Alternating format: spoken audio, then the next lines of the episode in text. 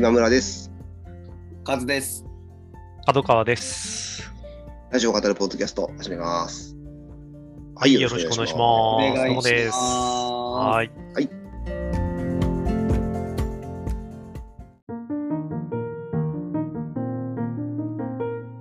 はい、先週は特別編ということで、楽しかったですさんとね。ね、はいキラキラ星さん来ていただいて、カレーノートクイズと、うん。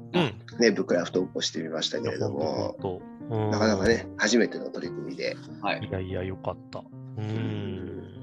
なんか本の話ってやっぱりういいですね。なんか、うんあのーそうですねまあ本の紹介なんだけど、その紹介している人が見えてくるというか、まさにうんブックライフトークそうですね人。生観というか、うん、価値観というか、えーなんかどんだけでも話せるなっていう感じが ありましたけれども。うん。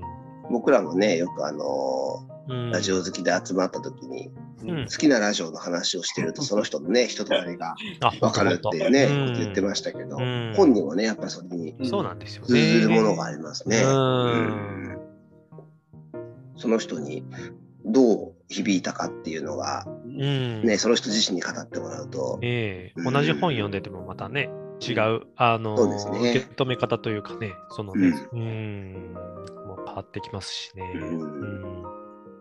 初めてね、こう、ラジオを振り返るのではなく、ラジオ的な、うん。まあある種でポッドキャスト的な、あそうですね。ポッドキャストっぽいぽい感じでしたね。うん。うん。またね、ちょっと、うん、あの、区切りの時に、うん。い。お二人のね、あの、んお力もお借りしてやれたらいいなと思いますけれども。ですねはい。はーい。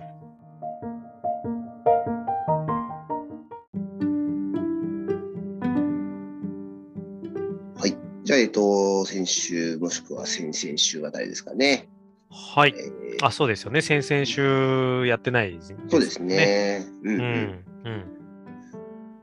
僕あの、すみません、先々週なんですけど、うんはいじゅ4月18日の月曜日に、アフターシックスジャンクションで、あの、日本バッティングセンター誌っていう、あカルロス矢吹さんあ。はい。が、あのーバッティングセンターってのはどうして日本でこう、ね。定着していったかみたいな、うん。あのね本を出されたんですよね。うんうんあのうんうんバッティングセンターの、まあ、店主というか、オーナーというか、うんにインタビューを、あの全国のあのしてったのが本になって、まあ、それについて話してくれるというね、あのうん。回でしたけども、いやうん、これ、めちゃくちゃ面白かったですうんね。うんうん、面白かったですね。なんかその、僕もね、ちょいちょい使うというか、ま、あの息子と連れてったりとかで使うんですけど、その、確かにその、バッティングセンタうん、ーのね、経営してる側の人たちのはい。物語っていうか、そっちにフォーカスっていう視点は、うん、なかなかなかったっていうか、ね、バッティングセンターがその、例えばイチローとね、お父さんが通ったとか、うんうんそういうバッティングセンターにまつわる物語はいろいろあっても、うんうん。その向こう側の人たちっていうのにね、確かになかなかっていうね、そうですうね。ん、1億円ぐらいかかるんですよね、本当、うんうん。ねあれ土地とか設備含めて。うん。ねいろいろ、まあ確かにある種、あんまりうん。このランニングコストという意味では、うんうんうん。あの他のそういうレジャー施設に比べると、うん。あの比較的っていうので、あの流行ったきっかけでもね、あのうん。そういう話ありましたけど、まあとはいえ、なかなかの最初の設備投資はやっぱ、ああ、そのぐらいかかるもんなんだなっていう。まあね。う、ん、ですっごい儲かるっていうビジネスでもまあ、そうですね。ね、ないところうん。でやっぱそれをやるっていう、うんまあね、ところのいろんなエピソードがうん。あるって話でしたね。ねでうん。それがね、こう、なんていうか、もともとは本当に遊びだったものが、んうん。で、一郎のね、その、うんまさに今、赤川さん言ってた、うん。あの、話があって、うん。ちゃんと練習になるというか、ねそうそうそうそう。確かにああいう、まあ今ね、あの、いわゆるこう、ラウンドワン的な、そうですよね。うん、あの、複合施設の中でっていうのがなってて、またね、ちょっと戻ってきてるとこはあるのかもしれないですけど、なんかこう、いわゆるドラマとか、まあうんうん。映画でもそうなんですけど、まあなんか、サラリーマンとかがこうんわかる。う、うん、話しながらやってるみたいな、あ それわかりなんか単純に話してるとちょっと画面的にこう動かないから、ちょっとはいはいはいはい。いをつけたくってで、みたいな感じで、はいはい感じで使いやすいんだろうなっていうのあで、対応されてた時代をうんが90年代あったんじゃないかなって気はしますけどね。スーツでね、腕まくりして、そうそうそうそうそうあの、ワイシャツをね。で、なんかね、あの、お互い打ちながら話してるみたいな。ああの、着替えないでできるっていうのがね、結構大きかったって話も中でもしてましたね。ね。あの、テニスのね、ブームがあったけど、やっぱテニスはね、うん着替えないといけないから、うん。バッティングセンターはそのままスーツでね、ちょっと上着脱いで、そのままみたいなね。ううんん。あんまりバッティングセンター正直、あの行った記憶がそんなにはないんですけど、地元ってありました？お二方。えっ、と、あったとありまはしたね。ですけどね、でもあんまり、うん。どうかな、あったかな。僕ちょっと団地暮らしだったんですけど、うんだ団地の中とかじゃなかったかな。近所にっていう感じではないですけど、僕うん。自転車でほんと10分ちょっと走らしてうんあるっていう感じで、本当それこそテスト期間終わりとかで、ああ。あうん、行ってみたいなしてましたね。ほんと最初い行った時になんかもうテレビとかで見てるとみんなパコパコ打ってるから、ああ。うんのパコパコ打てるもんだと思ったら、うん 当たんないですよね。うんなんかほんと、その、やっぱなんか、あんぐらいのスピードのボールの伸びってものがちょっと想定してるものと違って、うん。ああ、だいたい下振っちゃうみたいな感じで、当たんねえんだな、みたいな。思ってるより上振ったら、ああ、当たる当たるみたいな感じで、ああ、なってったのすごい覚えてますね。うん。母さんは結構行ってたからですか？僕、そうですね、僕、少年野球やってたんで、うーん。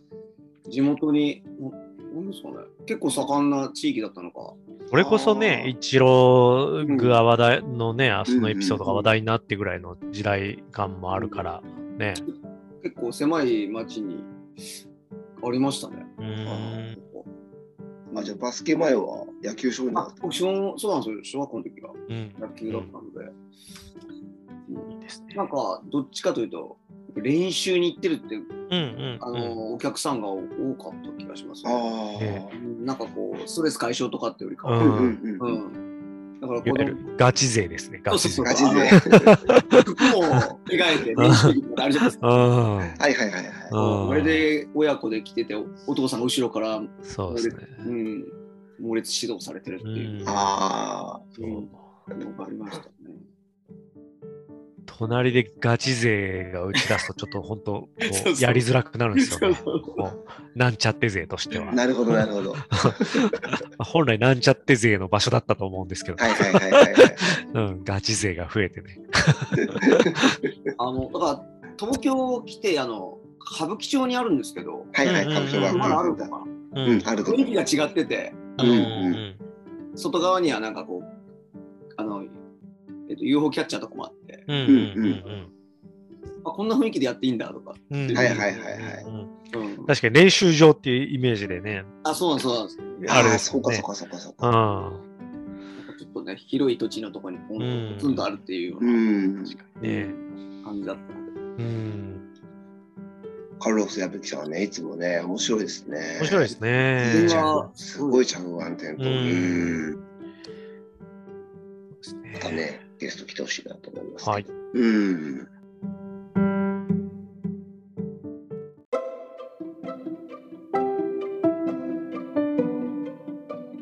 僕はあの、はい。そのまさに翌日ですね、4月19日のはい。映画で学ぶ老文化特集。ああ、そうかそうか、それうんありましたね。これがね、もう本当僕ちょっとこの、この1年ぐらいの中でもちょっと屈指の回というか、めちゃくちゃ勉強になりましたね。あ本当に。その、うーん。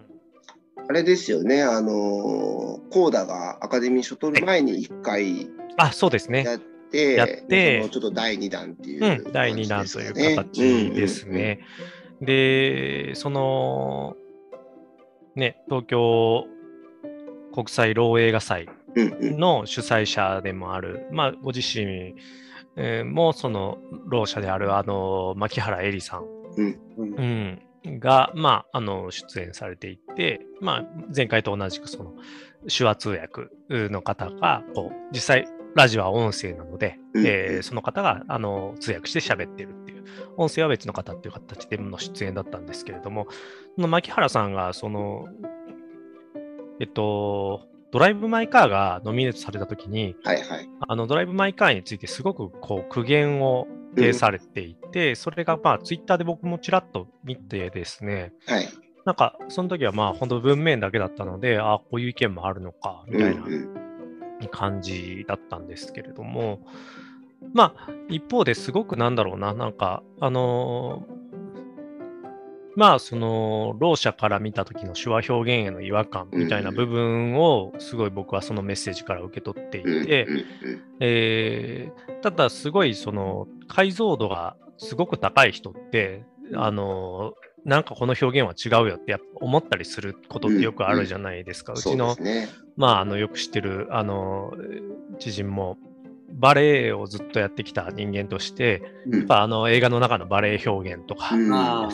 クラシックバレエの方です。か。うん。があるとか、あの三角締めさんは元警察官だから、やっぱ警察描写にはすごく、あのはい。毎回こう、これはないわみたいになるとか、うん。うん。なんか、うーん、そういう、まあ、感じだよねって僕は思ってたんですけど、やっぱり聞くと、お聞きするとね、なんか、あ、そういう話じゃねえんだなっていううんのが、すごくこう、あの、あ、これは差別と偏見の話だし、それをマジョリティ側からは気づけない話なんだなっていうことが、あのーすごく分かりましたね。もちろん、あの、ドライブ・マイ・カーの制作陣も別にそういうのを助長、そういう意識があったっていうわけではなく、本当、まあ、うんだから、マジョリティ側からは気づけないような視点で、何かを踏みにじってしまっているうんっていうことが、あのー起こるんだな。そして、うんそこに対して、えーんなんだろう、老文化がこうやって取り上げられて評価されてるんだから、水を差すことはないじゃないってはいはいはいはい。意見も。あるんだけれども、そういう時代はもう終わりにしようと私は思っていてっていう話をうん牧原さんはされていて、すごくそのメッセージっていうのは、あの、重く受け止めないといけないなっていうのを感じましたね。で、ちゃんとそこに対して違うものは違うっていうことを、あの、こちら側から発信していけいかないと、うん。マジョリティ側からは気づけないんだってことをよく分かったのでっていうことをおっしゃっていて、あのーその姿勢もすごく素晴らしいなと思いましたし、まあ本当、とにかく勉強になる1時間だったんですけれども、アトロクとして、その、うんドライブ・マイ・カーのあの監督、ううん。はいはい、浜口さん。浜口さんをお呼びして特集したりもして、そのね、あの、アトロクとしてもドライブ・マイ・カーを応援していた文脈がある中で、ちゃんとこういう意見を言ってる、あの、取り上げるっていう前提で多分今回、牧原さんを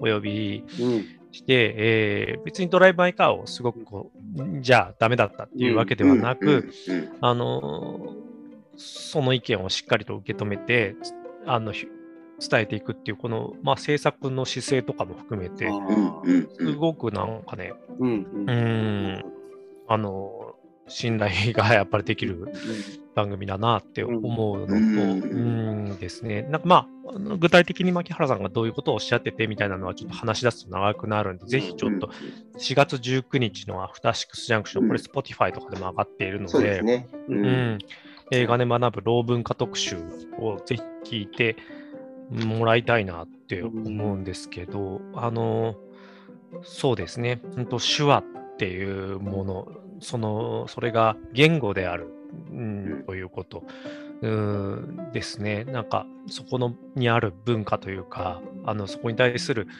うんリスペクトというか、うんあの、ちゃんとこれはしまず知っていくっていうところからやっていかないといけないんだなっていうのを、あの、すごく感じました。う。うんんうん。いや、これはね、ちょっと屈指の僕の中でも回でしたね。うん。聞いてみたいと思います。はちょっと僕もそうなんです。あの、聞きたいなと思いつつ、あの、まだ聞けてなかったので、今の門川さんの話聞いてますますっていう。うん。いやいや、本当に。うん。結構ね、そのその部分って、あのーなんていうか、僕もなんか友人の映画好きの中でもいろいろあの意見出てたところではあって、あのーなんていうか、ちょっと僕も聞いてない中で言っちゃうんですけど、あのむしろ、そのなんか、あのー普段手話を使わない、うん。あの側からすると、そのドライブ・マイ・カーの、あのー手話の方が、うん。なんていうか、その、まあちょっと、あのー、格好好きになりますけど、うん。こう美しく見えたというああ、そうか、ですね。そういう表現として、映画として見たときに、そう。あのそう感じたっていうようなのうん。が結構目にしたところがあって、はい。その時も僕もあのまさにそういう意見が出てたよっていうのは、あの紹介したりは、うん。あのしたんですけど、まあ、だだからその作品としてダメだっていうつもりは全くないんだけどっていう前提でなんですけど、なので。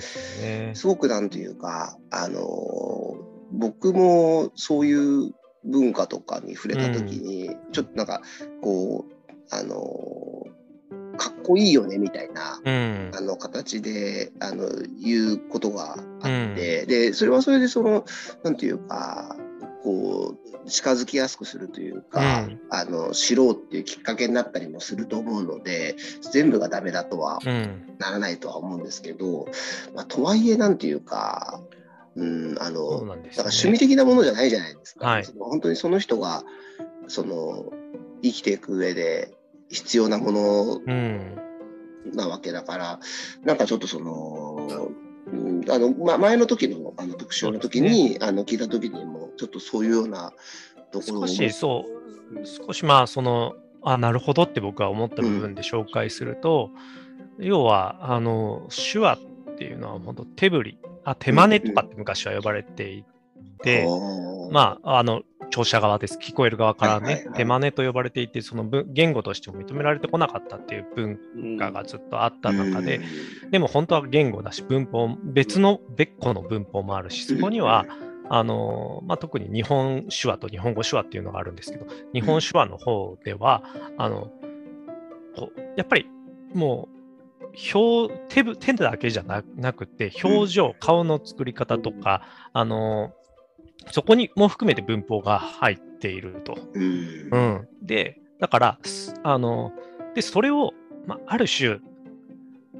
聴者側からすると、すごくこう顔とかも含めた表現をしてくるっていうことに対して、こうなんかこう不気味な感じとか、例えばこあのを感じることで、そういうのを排除していこうというか、その顔とかを、あのそういう表現をしないようにさせていこうみたいな、それってある種弾圧なんですけど、そうですね。あのされていく流れがある中で、で、ドライブ・マイ・カーは、本当手だけ。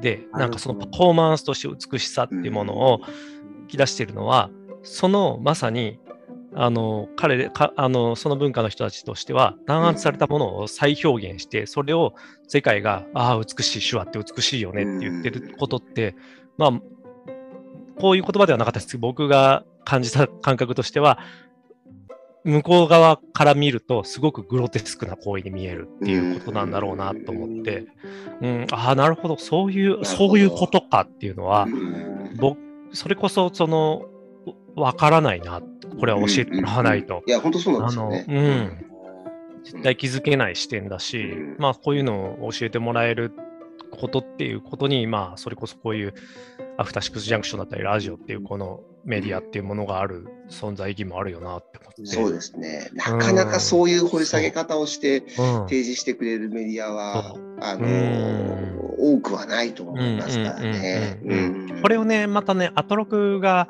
あの温度感でやってくれるのがすごく僕良かったなと思っていて。ああ、なるほど、なるほど。なんか、僕別にセッションも好きなんですけど、うん、あのセッションでやるとやっぱ聞く人って限られてくるよなっていううん。部分もあるし、なんかやっぱあれをあ歌丸さんの、んトーンで受け止めながら、うんこう一緒に学んでいくっていう感じになるのってすごくいいよなって思いまして、うん。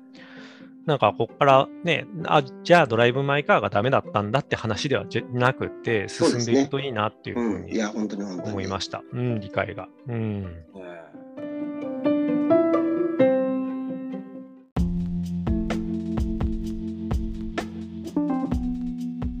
映画の特集だとまたあの25日の月曜日に、うん。あのいろんなあのえ上映方式というか、IMAX、ドルビーシアター、はいはいはいはい 4DX とか。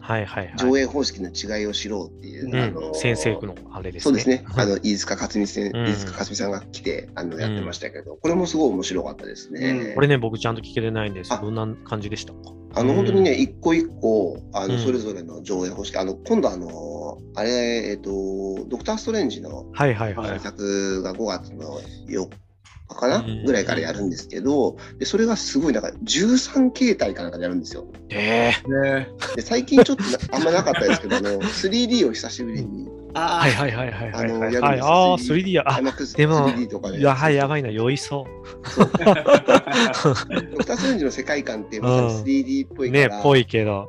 そうですね すごいなあのだからやるんだろうねみたいなことを歌丸さんトランスがすごい。いや、本当に本当に。あで今回ね、サムライミーが監督でってーいう、すごい話題作ですけど、そうで、そのいろいろなあの熊崎さんの月曜日うん。だったんですけど、うんうんうんうん。あの僕も正直うん多すぎてわからないですみたいなあの、感じで、で、その IMAX のあの一番すごいというか、うん。あの本当に IMAX カメラで撮った全てが見れるのは、まあ、日本で今、池袋と、うん。あの大阪の万博のところ、あの2巻しかないわけですけなるほど、でそこのあのどれだけそれが違うのかとか、うん。あへのまあ、結構あの歌丸さんも最近よく、あのえっと、エターナルズが、うんうんうんあの IMAX カメラで撮ってるところと、ん普通のカメラで撮ってるところが混在されてて、うんその映画の中でこのスクリーンサイズがあー変わるんだ。そうですねあの上映サイズっていうんですかね、うんスクリーンはまあ一緒ですけど、うんあのその何対何が途中でこうう変わる感じになってたんですよ。であれだけやめてほしいなみそれたいな。嫌ですね。うん。僕多分普通のやつで見たからそんなそなかった気がするんですけど、うんうんうん IMAX で見るとそうなってしまうらしくて。逆になんかその表現領域が広がるだけにそうなるっていうことですね。でその時にそのどこまで作り手がそうん。の関与してるのかっていううんか、まあそのあのどういう上映方式でほうあの上映されるかっていうのに作り手がどこまで関わってるんですかねみたいな話もあって、確かにそれで結構受け手の受け方変わるしそういうことうん。だと 4DX とかって、うん。あの風が出たり水が出たりするわけですけど、どこでそれを出すかみたいなものに。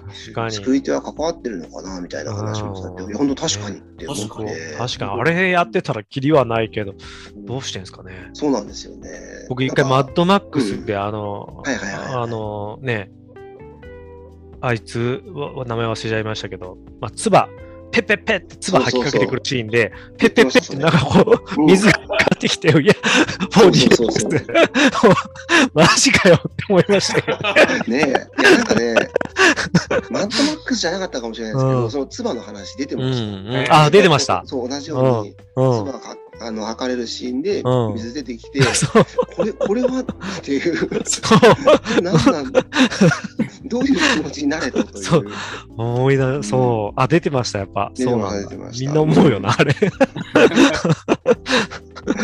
そうだってね、水はやっぱりそのメガネ族としてはね、うんあのメガネにかかってしまうと、うんうんうんその後がちょっとまた見にくくなってしまったりするから、それも含めてあのうん話してたり、なるほどね。あとあの同じ映画館の他のスクリーンのうん。4DX の揺れが伝わってきちゃうもんだあああ、そんなんあるんだ。それを感じたことないや。結構ね、で挙げられてたのがあの、うん東宝の六本木うんうんうん。でその元からそれを想定して作ってるうん。新しいこれは大丈夫ですよねある程度、うんただ後から。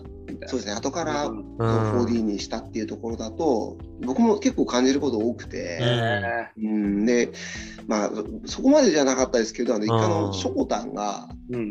普通に見てたら、うん。あのーなんか、蹴ってくんじゃねえよって言われて、うんうんうん。あの、ドリンクをこう、バシャってかけられたことがあるらしいです前の席の人から。うんうんで、それはだから、もちろん蹴ってなくて、うん。うんあの、他のシネマのうんうんうん。4D の揺れが、その人にとってそう感じてしまっう。で、ちょっとなんか、さすがに、それ、そんなとこあんのと思ったんですけど、飯塚さんも一回蹴られてるって思ってて、うん映画見てる時にずっと。であの映画館出る時後ろ見たら誰もいなかったことがあって そうあそれはこれだったんだと思ったことがあったなんなら怖い話。そうなんなら怖い話。ホラーかなと思って。えー、それは問題ある。最近なんかでもちょいちょいあれですね。うん、東方系の映画館に対する苦言が、そうですあのね。多いですね。あの、うん、あの、なんかねレンズ、レンズとかもね、ちょっと古くて、そう黒の表現がやばいんじゃないかみたいな。そう、あのね、うんそそそれもすっごく言ってました。うんあの、ザ・バットマンのう、ん。あれすっごく暗い映画なので、画面が。で、その、なんならその映画館で見るより、ブルーレイで買って家で見た方がはっきり見える可能性が高くて、うん、それってもうなんかじゃあ映画館行かなくていいじゃんっていう話になねっちゃうちょっし、と結構問題あるな。やばいな。ねなんかそのうん前提条件っていうか、うんこの上映方式でこう見るとこうなりますっていうのを、うん。あの情報として出してくれてないっていうのが、なるほど。うん。あのなんていうか、アンフェアみたいな感じの、うん。まあまあ、なかなか難しいと思いますし、ね、確かにね。大抵の人はね、あのそこまであのあ仮に出たとしても見ないで、うん。あの入ると思うので、まあ、とはいえ確かにねあのそういうのだとた高かったりもしますから。あのだけ増えてくるとちょっと、うん、確かにね。そうですね。USB のイタイプとね、上映方式はちょっとよくわかんないみたいな。プ そうですね。確かに。どのパターンでうん、うん。のでまああのすごくねあの僕もよく映画館行く方なのであの分かるっていうのもありつつあのすごく勉強になる特集で面白かったですね。うん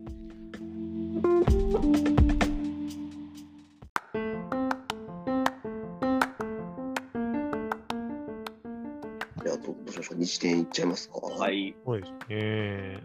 あ、島は一言だけ、なんかあはい、はいはいはい。あ面白かったですね。免免許取ったんですね。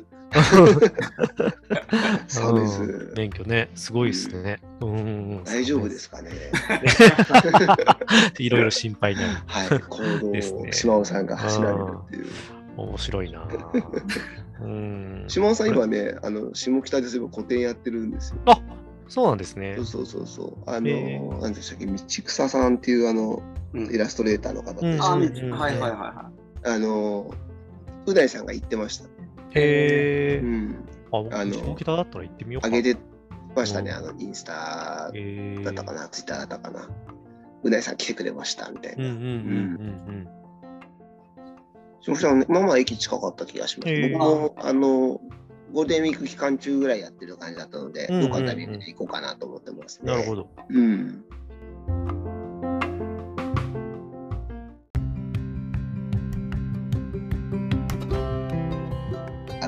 日展ですけれども。一点ですね。あれでしたね。あのーカニカマのプレゼントね。はい。カニね。い。もう、ねちょっとカニすぎよでしたっけ？あのー あの、ご要はカニカマがまあ進化がすごいっていうのをはね、ちょいちょいあの日展では何度かね、これも。継続的に あのはいあそこですごくカニカマになぜかしなんか詳しくなるっていうそうですね。僕もあれ以来結構カニカマをよく食べていますうん。はい。ねえカニカマでもうここまで進化して、なんかうん前ゲストでいらっしゃったね、あの方も、もうカニとカニカマ、すごくよくできたカニカマはもう分かんないから、あそうですね。のカニかどうか、あのどうするんですかって、どこで見分けるんですかって言ったら、聞きます。これ、はい これはカニですか、カニカマですかって、ね、そこまで言ってるんだっていう、ねみたい。な話もあった上で、もうさらに進化するとしたら、あどこかってなった時に、うんカニの雰囲気っていうね、はい。よりカニの雰囲気を出すっていう。うん。うんでね、作ったあノベルティみたいな感じですかね。はい。では、カニのね市、販品ではないけれどもそうですねっていうね。そうですね、カニの、ね、か殻をこう、カニカマでこう、うん刺して食べれるものを作ったっていうね。ピック、ピックですよそうね。ね、んそうですね、ピックですね。そう、あの、面白いまあ、ことやりますよね。検索して僕も見ましたけど、はい、見ました、見ました。確かにね。でも、あのピックの、いわゆるカニのね、あの透明というか、あのは白い白い透明のはいはいはいはい。あの部分に、カニカマをセ知して食べないといけないんですよね。そうですね。はい。逆っていうね、むしろ。いやつけ ちょい一回ね、あの、ちょっと巻き戻し状態というか、入ってから、まあ、テネット状態になって、でもう一回順、順送りで、こう、食べるっていう状態になるわけですけど、すごいですよ。それにすごいコツがいるっていううんね、おっしゃってて、その、スピックをね、あのーなんか記念品として、こう、100個生産したっておっしゃってたんですそうね。ノベルティとして。そのうちの50個は日50個程ね日程に。いや、僕、あの日、生で聞いてなかったんで、うん。聞いてたら絶対応募してました ね。いや、ね欲しかったな。いあれ50、すごいっすよね。や、本当に。できますか？つってこうね、株式の50%をあ、そうそうそうそうそう。別のところに預けるってできますか？みたいな。いや、本当におっしゃって。ましたけど、いや、すごいな、あれはな。そうなんか、あのー三河健一さんのあ歌も好きだけど、三河さんのモノマネ見るのが好きっていう皆さんにお話ししていますみたいな話してましたけど、いや、ねえあのまさにね、あの僕はここでも何度か話してますけど、うん。あの新宿の三井ビルのうん。三井ビル、はい。あののど自慢が大好きなんですけど、うん。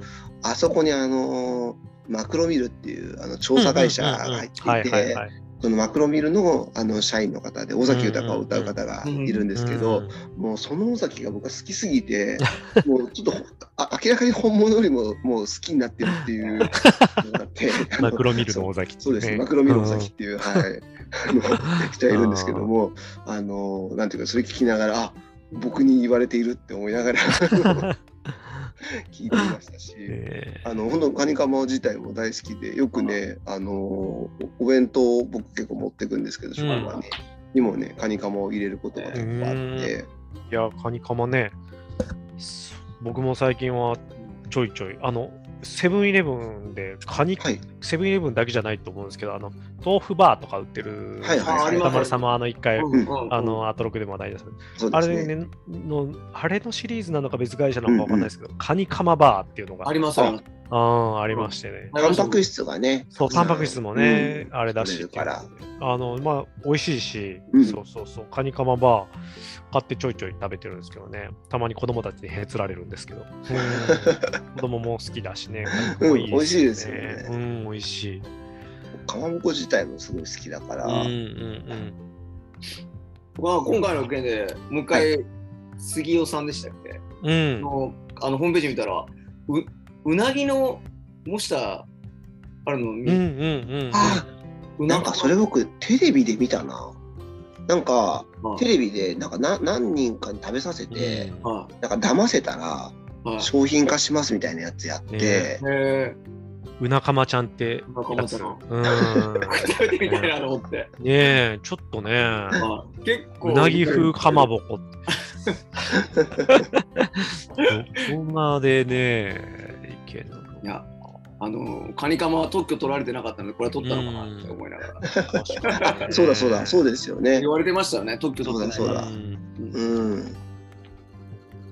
ちょっとね、うなかまちゃんね。うーん。結構いですよね。楽天で売ってるんですけど、あの、6パックからなんですよね。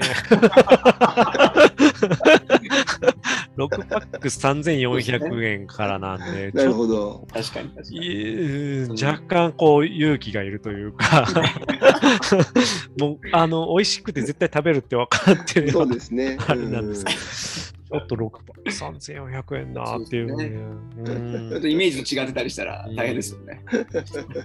あの、あれですね、あの、今度、もし、こう、3人で集まる時が、うんうん。あのあったら、あのそうですね。前に買っておいて、うんうん。こう、2パックずつ、こ 確かに。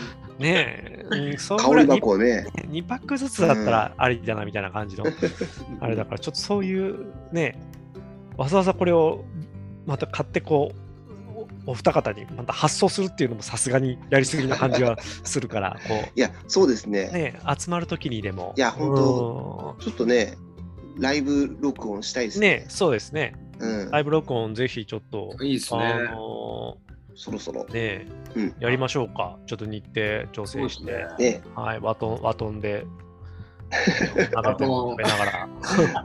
バトンと香り箱で。ワトンと、はい、仲間。うんいいですね。食べるコーナーが。うんねえ素晴らしい。いいですね。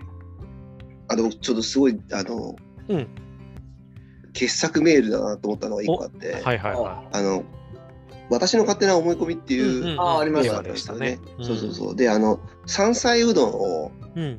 うん。あの、お子様ランチ的な山菜のうどんっていう、と思ってたっていうので、あの、おばあちゃんがうん山菜うどん頼んで、うん。で、あの、おばあちゃんって何歳なの？って聞いたっていう。で自分も頼んでみたら、なんかちょっとあの苦くて、うんあのちょっと大人の味がしたねむしろ大人の味ね。肉うどんとかに比べて。いや素晴らしいメールだな。いや、素晴らしいですよいやね。傑作だなと思いましたいやおいやあ、あのテーマはやっぱおもろいの多かった、そうですよね、こういうのね。うん、11両編成で参りますっていうああ、はいはいはい。11秒で参りました。あの、もういつも数えてて、ぴったりの時もあれば違う時もある。どういうことなの？誰が予想してるんだろう？みたいな。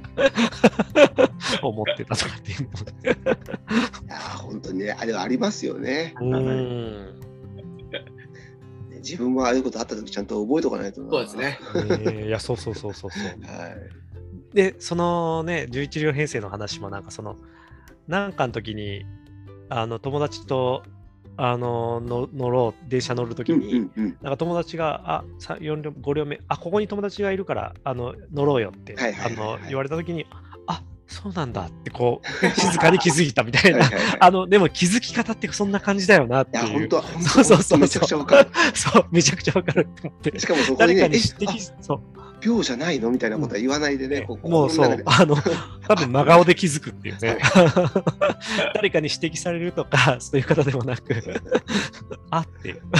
心の中であってなるっていうそうんうん。めちゃめちゃあります。わかる、わかるって思って。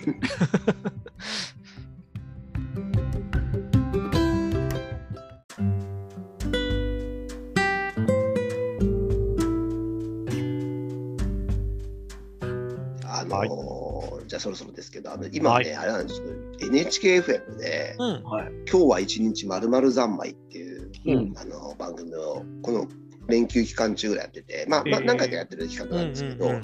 であの昨日があのプロレス格闘技入場曲三昧っていうえやつででこれね8時間ぐらいやるんですよ。へお昼の12時ぐらいからー夜の8時とか9時ぐらいまでやるんですけど、どいやもう好きな人にとってはね、本当たまらない時間で僕も昨日、まあ全部じゃないですけど聞いてて、めちゃくちゃ楽しかったんですけど、うんラジオだからできることですそうラジオだからできるね。なんかね、あの、あえっ、と、連休中、あの BTS のうんうんうん。BTS 三昧みたいなのがあって、うんそれにああのー高橋義明さんあがね、あのー出たりもされるんですけどね。そうそうそうそう。なんかいや本当に加藤さん言った通りね、ラジオでしかできない。やほんとね、はい。テレビで企画なの8時間かけてやるんですって言われたら、はいね、とんでもないことねえですね。そうそうそうそうち。ょっとした24時間テレビぐらいのね。本当ですね。はい。え、何やるんですかっつってね、プロレスですって言ねったら同じ企画をずーっとってなったら絶対無理です。えいや、すごいな、でもな。うんなんか定番的に あの好きなものあの、投票してもらってトップ30とかもやったんですうんけどね、うんうんすごい盛りあの僕も友達とあのメッセンジャーしながらいや、盛り上がりますよ、盛り上がってそれはね。楽しかったですはあーいいですね。うんじゃあ連休中もね来週楽しめればと。思いますはい、ぜひぜひ。ありがとうございましたありがとうございました。はーいします。どうも。